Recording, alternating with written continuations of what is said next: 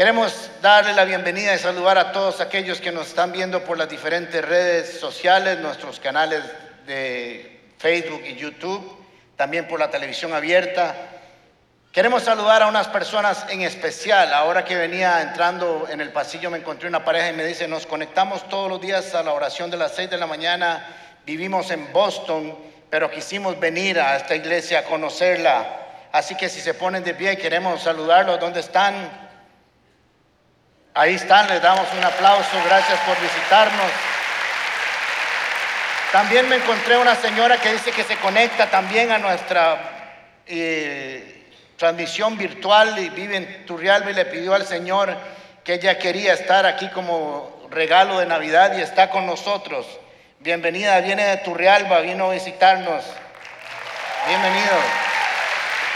Si usted anda por aquí cerca, le invitamos a que venga y se una con nosotros a adorar al Señor. Diga conmigo, me dispongo a ser enseñado y amonestado con el propósito de presentarme maduro delante del Señor. La gracia del Señor abre las puertas y el carácter las mantiene abiertas. He titulado esta enseñanza de hoy con el título Seguro que llegará. Diga conmigo, seguro que llegará.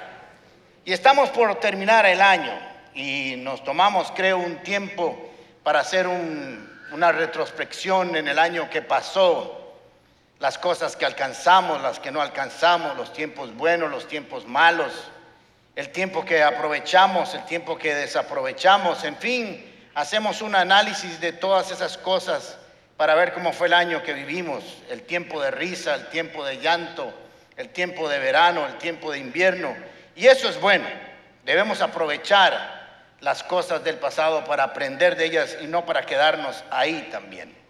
También aprovechamos un tiempo para pensar e imaginarnos las cosas buenas del próximo año, pese a las predicciones de los economistas y los gurús y los brujos y los hechiceros que hoy están abriendo cartas y leyendo bolas de cristal. Sabemos que el Señor dijo que el próximo año tiene buenos planes para nosotros que son de bien y no de mal para nuestras vidas. Y eso es lo que nos sostiene a nosotros. Dios tiene buenos planes. Pablo le escribe a los filipenses en el capítulo 3, versículo 2, y les dice, no quiero decir que ya lo haya conseguido todo, ni que ya sea perfecto, pero sigo adelante con la esperanza de alcanzarlo, puesto que Cristo Jesús me alcanzó primero. Hermanos, no digo que yo mismo lo haya alcanzado lo que sí hago es olvidarme de lo que queda atrás y esforzarme por alcanzar lo que está adelante. El pasado debe ser una plataforma, una catapulta para impulsarnos para el futuro. No debemos quedarnos en el pasado. Quedarnos en el pasado es absurdo y no nos ayuda nada, aunque tenemos que aprender lecciones del pasado. Pero creo que a punto de terminar el 2023, muchos de nosotros iniciamos este año con algunas peticiones algunas promesas de Dios que pusimos delante de Él para que se cumplieran. Pusimos esas peticiones delante del Señor esperando que se cumplieran en el tiempo del Señor. Oramos por provisión, por sanidad, por trabajo, por familia, por finanzas, por la pareja que esperamos, por los negocios que soñamos. Y efectivamente algunas de esas oraciones se cumplieron, pero hay otras que no se ha cumplido. Y creemos que estamos a punto de terminar el año, tal vez decimos, no van a cumplirse, no van a llegar. Es un año más en que he estado esperando que se cumpla esa promesa del Señor en mi vida y posiblemente no se vaya a cumplir. Por eso el Señor quiere hablarnos esta noche, esta, esta mañana, perdón. Y eso no significa que no se vayan a cumplir, sino que dice la Biblia que todo lo hizo el Señor hermoso en su tiempo en el tiempo perfecto de Él. En el libro de Daniel, capítulo 10, el ángel le dice a Daniel, entonces dijo, no tengas miedo, Daniel. Desde el primer día que comenzaste a orar para recibir entendimiento y a humillarte delante de tu Dios, tu petición fue escuchada en el cielo. He venido en respuesta de tu oración pero durante 21 días el espíritu del príncipe del reino de Persia me impidió el paso. Oramos con un propósito. Oramos confiando y teniendo la fe de que Dios nos está escuchando. De que cuando presentamos nuestra oración, dice las escrituras que Él inclina su oído para escuchar el clamor de sus hijos. Pero también tenemos que tener fe y convicción para saber que esa respuesta a esa oración llegará. No sabemos cuándo llegará, pero llegará. Y tenemos que tener la misma fe, pero en dos tiempos diferentes. La fe que presentamos mientras estamos orando, seguros que Dios nos está escuchando. Y la fe para permanecer confiando mientras esa respuesta llega. Es de las cosas más difíciles la espera, ¿cierto? Solo a mí me pasa, a todos nos pasa. Y cuando oramos generalmente no recibimos una llamada del cielo, no se quedan las dos rayitas en azul para saber que nos llegó el mensaje. Solo sabemos que oramos y estamos seguros de que el Señor la ha escuchado. Y cerramos nuestros ojos y oramos bajo las promesas del Señor. Y cuando abrimos a los ojos naturales, todo sigue igual no ha cambiado, al menos en nuestra esfera de nuestra realidad. Pero en la esfera celestial las cosas cambian. Tenemos que aprender a orar. Y una vez que abrimos nuestros ojos, tenemos que aprender a ver la vida a partir de esa petición que hicimos con ojos sobrenaturales. Debemos creer que cuando Dios promete algo lo cumple.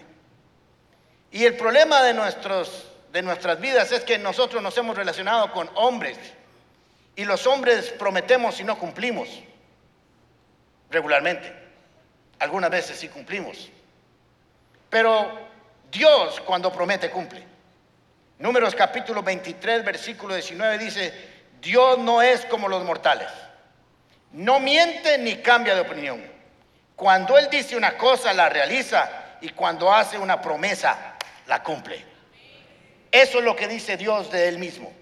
Así que cuando oramos, tenemos que creer que las promesas del Señor, Él las va a cumplir. Y que Él se compromete a hacerlo. Debemos de estar seguros y confiar que las respuestas a nuestras oraciones se cumplirán. Porque no están nuestros sueños o nuestras oraciones apoyados en nuestros propios criterios, sino en las promesas de Dios que son verdaderas. Tenemos que pensar y creer con fe que cuando oramos, la respuesta ya viene de camino. Como a Daniel. El ángel le dijo, desde el primer momento en que oraste, Dios escuchó tu oración. Pero por diferentes razones, en este caso oposición a que se cumpliera la oración y llegara, tardó un poco.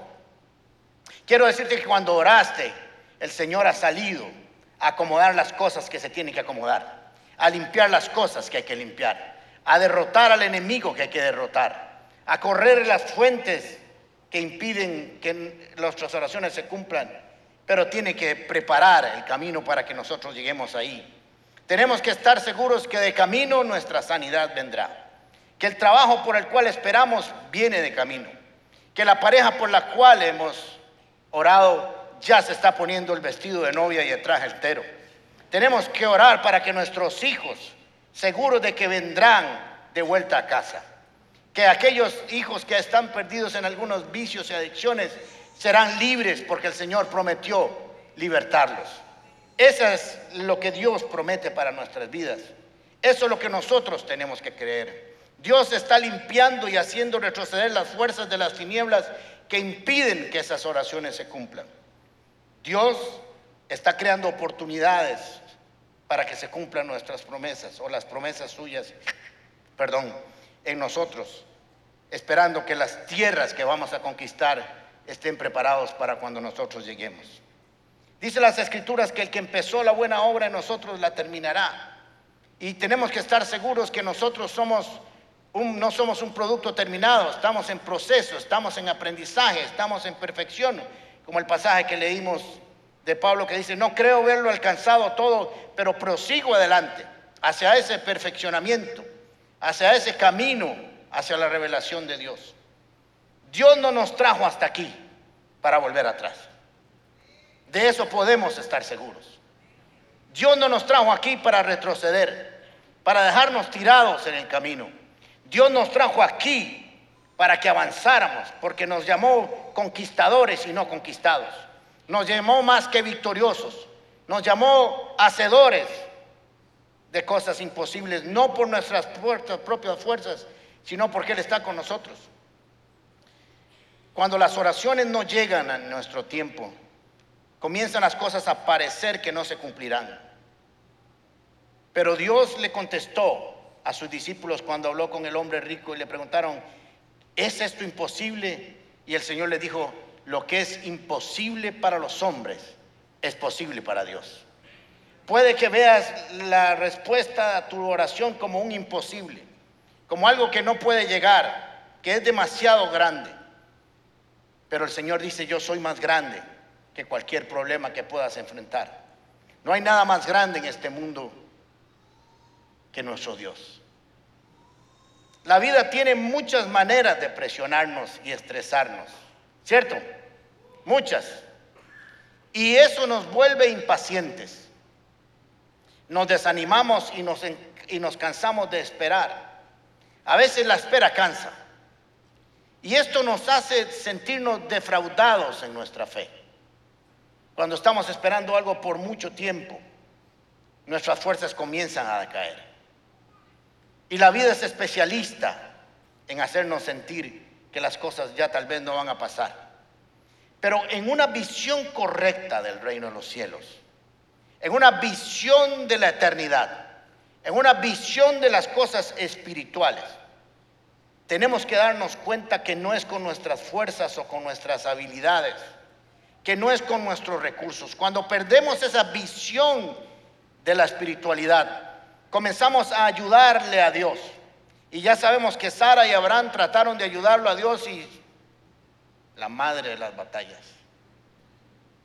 Se metieron en serios problemas. Cuando perdemos la esperanza y la fe, Tratamos de agarrar las cosas en nuestras manos, bajo nuestro control, creyendo que Dios se ha olvidado de ellas. Pero es el peor error. Nosotros tenemos que creer. Nuestro trabajo es creer, seguir creyendo y continuar creyendo que el que hizo la promesa la cumplirá. Y que es fiel en completarla. Todos los días tenemos que levantarnos y creer con profunda convicción.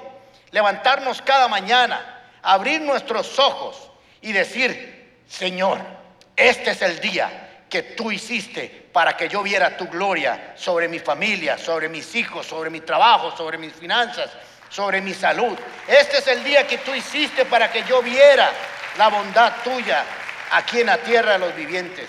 Nos tenemos que levantar todos los días alimentando nuestra fe, declarando la palabra. Quizás con los ojos humanos no veamos una solución, pero con los ojos de la fe sin fe, Hebreos capítulo 11, es imposible agradar a Dios. Así que su trabajo y el mío es creer. Es cuestión de tiempo. Pero la respuesta llegará.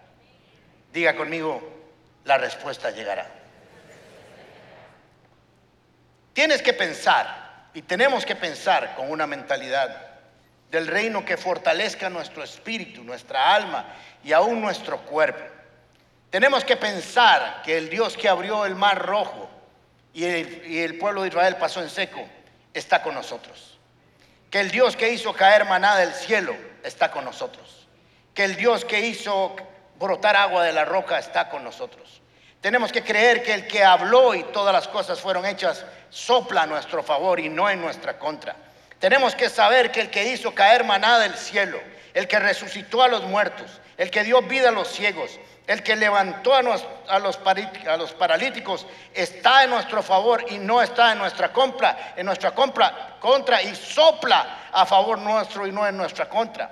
Ese es nuestro trabajo, esa es nuestra convicción. Eso es lo que nosotros tenemos que creer todos los días, pese a que con el tiempo las cosas tarden para llegar. Todo lo hizo hermoso el Señor a su tiempo. Tal vez piensas que el problema que estás enfrentando es demasiado grande, que son numerosos los problemas que tenés, que el tamaño de ellos es gigante, que esos gigantes se ven enormes frente a tu tamaño y habilidades. Pero el Señor prometió que pelearía las batallas.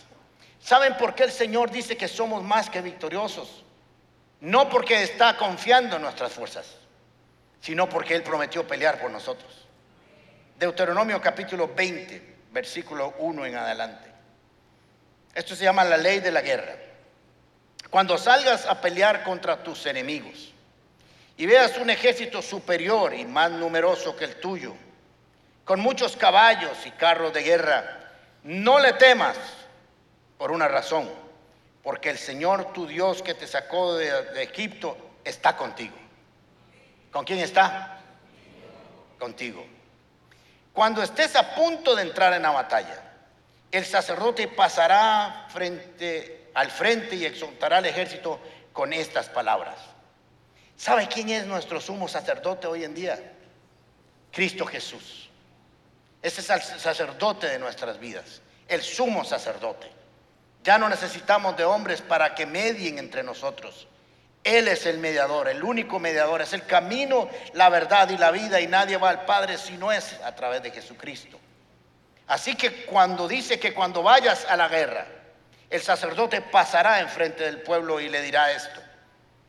Escucha comunidad paz. Hoy vas a entrar en batalla contra tus enemigos. No te desanimes, no tengas miedo, no te acobardes, ni te llenes de pavor ante ellos, porque el Señor tu Dios está contigo. Él peleará en favor tuyo y te dará la victoria sobre tus enemigos. Eso es lo que el Señor nos dice delante de nosotros. Pasa delante de nosotros todos los días, recordándonos que Él pelea por nosotros. ¿Cómo no vamos a estar fortalecidos? Cuando nosotros nos alimentamos de la palabra de Dios, nos llenamos de gozo, nos llenamos de paz, pese a lo que esté sucediendo a nuestro alrededor. Dios nos garantiza que Él peleará con nosotros, que la situación financiera nunca es más grande que Dios, que la enfermedad nunca es más grande que nuestro Dios, que el problema familiar nunca es más grande que nuestro Dios, que nada es más poderoso, que no hay guerra espiritual que no pueda que pueda vencernos, porque Él nos ha dado garantía que ninguna arma forjada prosperará contra usted y contra mí, porque Él habita en medio nuestro. Si la respuesta a la oración, si la respuesta al cumplimiento de la promesa todavía no ha llegado, confía en que Dios peleará por ti. Puede que pienses, pudiera ser que pensemos en algún momento que después de tantos años el tema de nuestra petición esté muerto y que no hay una solución para ello. Pero hoy quiero decirte que la semilla que sembraste por fe o con fe en esa oración está viva y germinará a su tiempo. Lázaro, hermano de María y de Marta, enfermó. Ellos eran muy amigos de Jesús. Y Lázaro enferma y le mandan un mensaje, Marta y María, a Jesús. Y le dice, vaya, dígale a Jesús que Lázaro, a quien tú amas, era como doblarle el brazo, ¿verdad? Acordate que amas mucho a Lázaro, Jesús. Lo que estés haciendo, déjalo ya, porque tu amigo a quien amas está enfermo. Así que le mandaron un mensajero. Juan capítulo 11, versículo 4. Cuando Jesús oyó esto, dijo, esta enfermedad no terminará en muerte, sino que es para la gloria de Dios, para que por ella el Hijo de Dios sea glorificado. Jesús amaba a Marta, a su hermana y a Lázaro. A pesar de eso, cuando oyó que Lázaro estaba enfermo, se quedó dos días más donde se encontraba y después le dijo a sus discípulos, volvamos a Judea. Dicho esto, añadió, nuestro amigo Lázaro duerme pero voy a despertarlo. Señor, respondieron sus discípulos, si duermes porque va a recuperarse. Jesús hablaba de la muerte de Lázaro, pero sus discípulos pensaron que se refería al sueño natural. Por eso les dijo claramente, Jesús quería que supieran claramente que Lázaro había muerto. Y por causa de ustedes me alegro no haber estado allí para que crean. Vamos a verlo. Miren qué interesante este pasaje. Jesús amaba a Marta, a María y a Lázaro. Y dice que a pesar de ello, se quedó dos días más. Dos días más. Dos días más terribles en la vida de Lázaro, Marta y María. Dos días más tan terribles que se murió. Y Jesús dice, no hay problema, Willis. Esto lo vamos a resolver. Marta y María tenían fe para creer que si Jesús oraba por Lázaro, sanaría. Pero Jesús quería que tuvieran fe para creer que Él resucita a los muertos. Y por eso se quedó dos días más. Puede ser que tu petición y la mía no han llegado, porque Dios no quiere ver solo una sanidad, quiere ver una resurrección en nuestras vidas. Quiere que tengamos la fe, que tengamos la fe necesaria para creer. Y el tiempo, cuando está en manos de Dios, nos ayuda a ver grandes milagros. Puede ser que tu petición, tú creas que estaba muerta, pero está dormida y despertará en el tiempo exacto que el Señor lo determina. ¿Cuántos no hemos tenido oraciones por años, súplicas por años? Pero en un día, en un momento determinado, sin una razón lógica, sin un porqué, de pronto recordamos la petición y ¡pum! se cumple. Se mueve el reino en los cielos. Las cosas que tenían que suceder sucedieron. Dios habla a corazones. Dios transforma vidas. Dios acomoda cosas. Dios abre puertas que estaban cerradas, cierra puertas que no, se, que no se debían abrir, acomoda las circunstancias para que todo se alinee a nuestro favor. Pudiera ser que creyeras en el tiempo que estaba muerto, pero hoy te dice el Señor, no estaba muerto, ni andaba de parranda, estaba dormido para que cuando Dios diera la orden despertara. Jesús no estaba negando una realidad física. Recuerden lo que les he estado enseñando.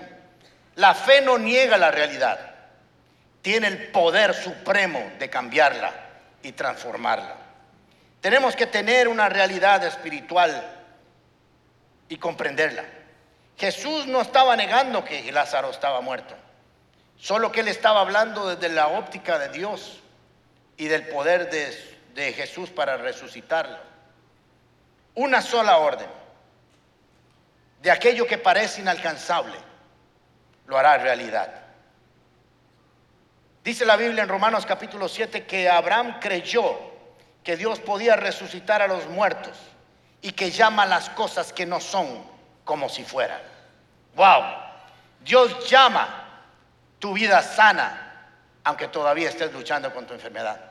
Dios llama a tus hijos recuperados de las drogas aunque todavía estén las drogas. Dios llama a tu familia unida aunque todavía a tus ojos parece que esté separada. Dios toca las puertas de los departamentos de recursos humanos para que te des cuenta que a su tiempo llamarán por el trabajo que pediste. Dios quiere cambiar tu vida, pero tenemos que tener esa visión y llamar también las cosas que no son como si fueran fundados en las promesas de Dios. Primera Tesalonicenses capítulo 5, versículo 16 dice lo, siguiente. Estén siempre alegres Oren sin cesar. Den gracias a Dios. ¿En cuáles situaciones? ¿En cuáles? Las que están complicadísimas, las que están enredadas, las que no le vemos camino, las que parece que están muertas, pero solo están dormidas. Porque esta es la voluntad de Dios para ustedes en Cristo Jesús. Nuestra vida debería estar motivada cada día para que nos levantemos y le demos gloria a Dios por lo que va a hacer. Dar gracias por la vida que nos ha prometido. Dar gracias por su palabra. Puede ser que hoy estés necesitando un milagro financiero, pero te levantas la mañana y declaras en el día, Señor, hoy necesito un milagro financiero, pero cuando tú muevas tu mano, dice tu palabra que yo no pediré prestado, sino que más bien prestaré y bendeciré tu gloria y bendeciré a más personas, porque tú prometiste que me bendecirías más abundantemente de lo que imaginaba o pensaba en Cristo Jesús, Señor nuestro. Cuando hacemos eso, nuestro espíritu, nuestra alma, nuestro cuerpo, nuestra mente recibe gozo y recibe paz y es aumentado. Veamos lo que pasó con Abraham y Sara. Tenían 80 años. Habían esperado 25 años para tener un hijo. Las cosas no se veían muy bien. El sistema reproductivo de Sara estaba seco como una pasa. ¿Quién podría creer que de, de ahí podría salir un hijo? Ellos creían que estaba muerto, que ese útero no podía dar vida. Y de algún tiempo creyeron y se equivocaron. Ante sus ojos naturales era imposible que ellos pudieran tener un hijo. Pero ante los ojos de Dios, que hace que lo imposible para los hombres sea posible para Él, a su tiempo, en el momento oportuno, lo que estaba muerto despertó y resucitó para dar vida a un hijo. Pasaron muchos años, pero un toque del Señor, una orden de parte de Dios para que lo que naturalmente no podía suceder, sobrenaturalmente sucediera, fue suficiente para que se cumpliera la promesa. Dios había cumplido lo que había prometido. Cuando creyeron que estaba muerto, solo estaba dormido. Así como Lázaro, con una sola orden, resucitó ese sistema reproductivo fue y dio a luz conforme a la voluntad de Dios. En el Evangelio de Mateo capítulo 13 se nos cuenta un relato que Jesús fue a su tierra donde se crió, a Nazaret. Ahí estaba enseñando en la sinagoga. Ellos habían oído hablar de Jesús que sanaba a enfermos, que levantaba paralíticos, había resucitado a una niña había dado luz, eh, vista a los ciegos, había levantado a paralíticos, en fin, había hecho un montón de milagros. Ahí estaba Jesús enseñando en la sinagoga, pero de pronto comenzaron a ver a Jesús con los ojos no sobrenaturales, no con fe, sino lo vieron con los ojos terrenales. Y comenzaron a pensar y a decir, este no es Jesús el carpintero. ¿De dónde sacó tanta sabiduría? Era el carajillo que jugaba con nosotros bola ahí en la calle, que andaba tocando timbres en las, en las casas, que fue a la escuela con nosotros. ¿De dónde sacó tanta cosa? Y dice las escrituras que Jesús no hizo ahí ningún milagro. Y fue cuando dijo, nadie es profeta ni en su tierra ni en su casa.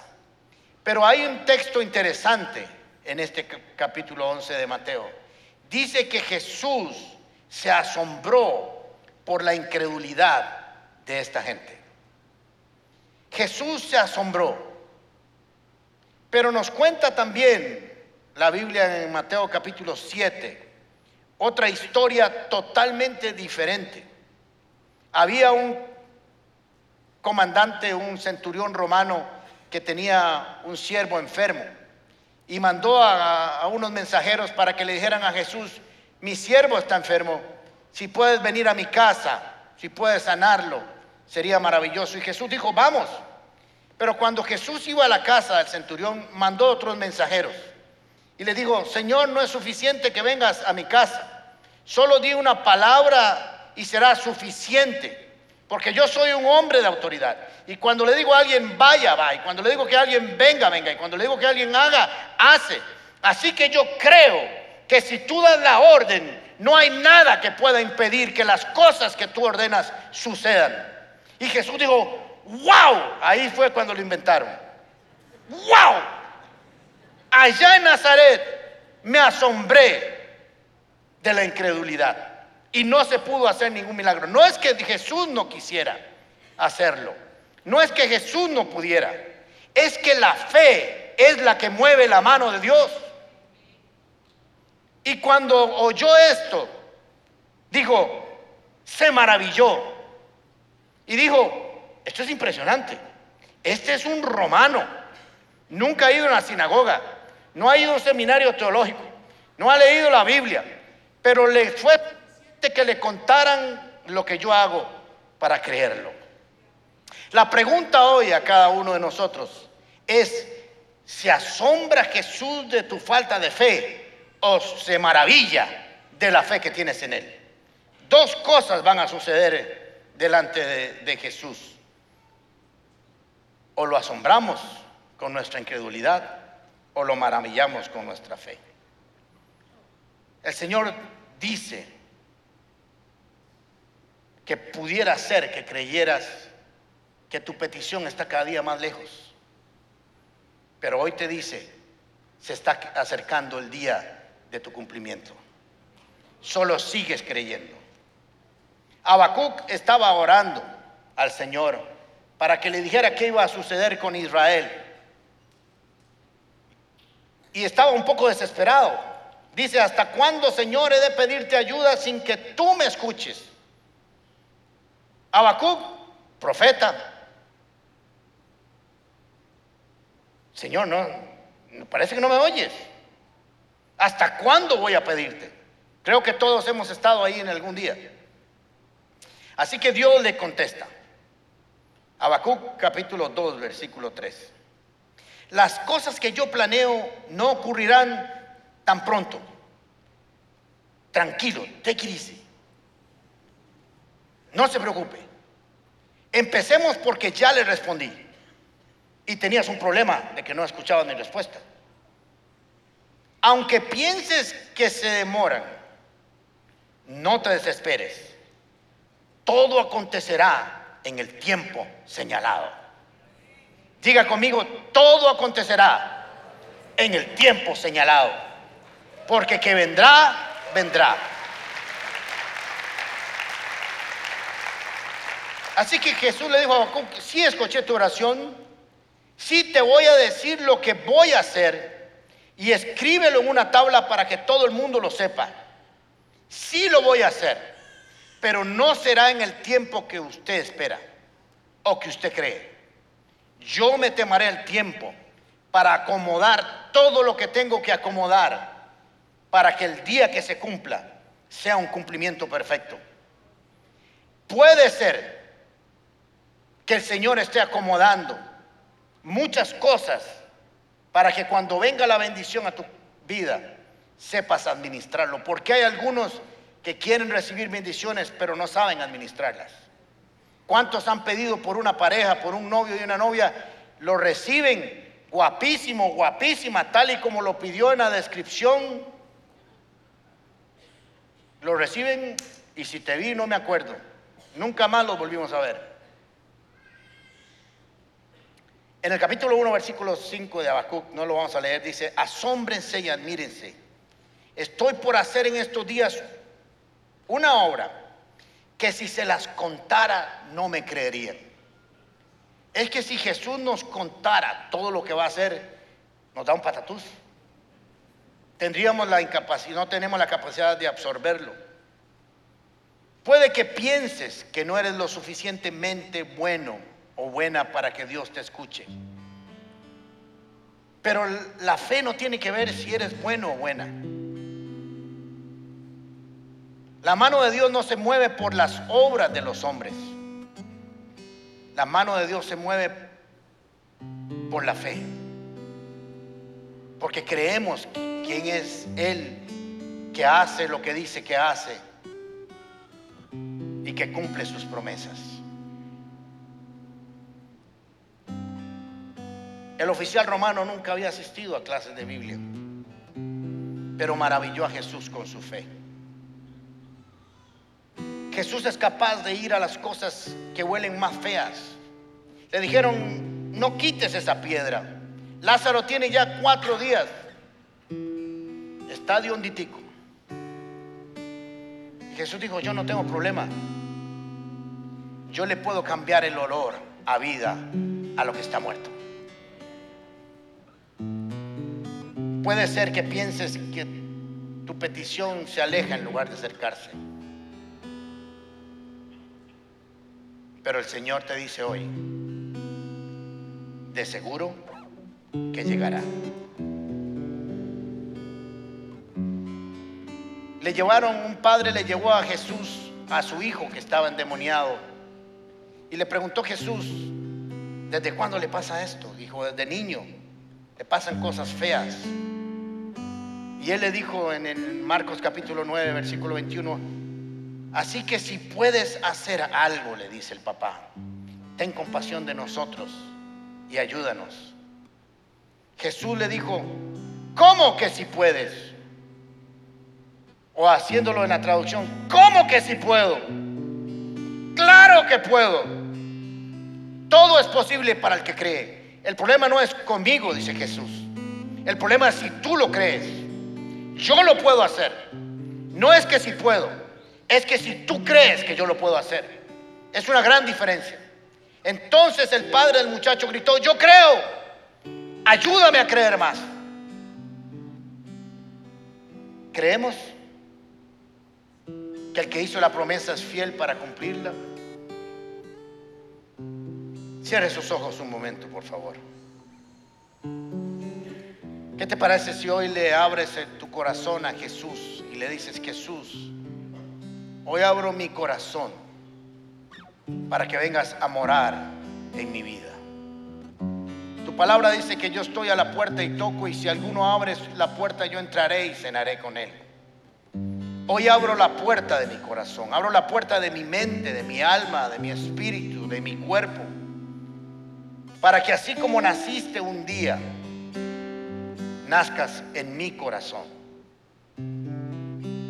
Tú eres mi salvador, mi Señor, mi proveedor, mi vida, todo lo que necesito. Escribe mi nombre en el libro de la vida. Viniste para salvarnos, sálvame de mis pecados y perdónanos. En el nombre de Jesús. ¿Qué te parece si hoy le dices a Jesús, yo creo que tú puedes hacerlo? Que mi respuesta no está muerta, viene en camino. Ayúdame a creer más y a esperar creyendo que veré tu bondad sobre mi vida y familia aquí en la tierra de las creyentes, porque de seguro que llegará. En el nombre de Jesús. Amén. Amén. Dale un aplauso al Señor por sus promesas, de sus cumplimientos, sus promesas. Le voy a pedir que se pongan de pie, por favor. Quiero bendecirlos. Que tengan una feliz Navidad. Que tengan un extraordinario año nuevo. Que la paz del Señor sea con ustedes. Y que una visión de eternidad nunca desaparezca sobre sus vidas. En el nombre de Jesús. Levante sus manos si quiere recibir como si fuera un regalo. Que el Señor te bendiga y te guarde de todo mal que el Señor responda a tu clamor en tiempos de dificultad. Que el Señor te mire con agrado y extienda sobre ti su amor. Que el Señor te muestre su favor y te dé de su paz que sobrepasa todo entendimiento.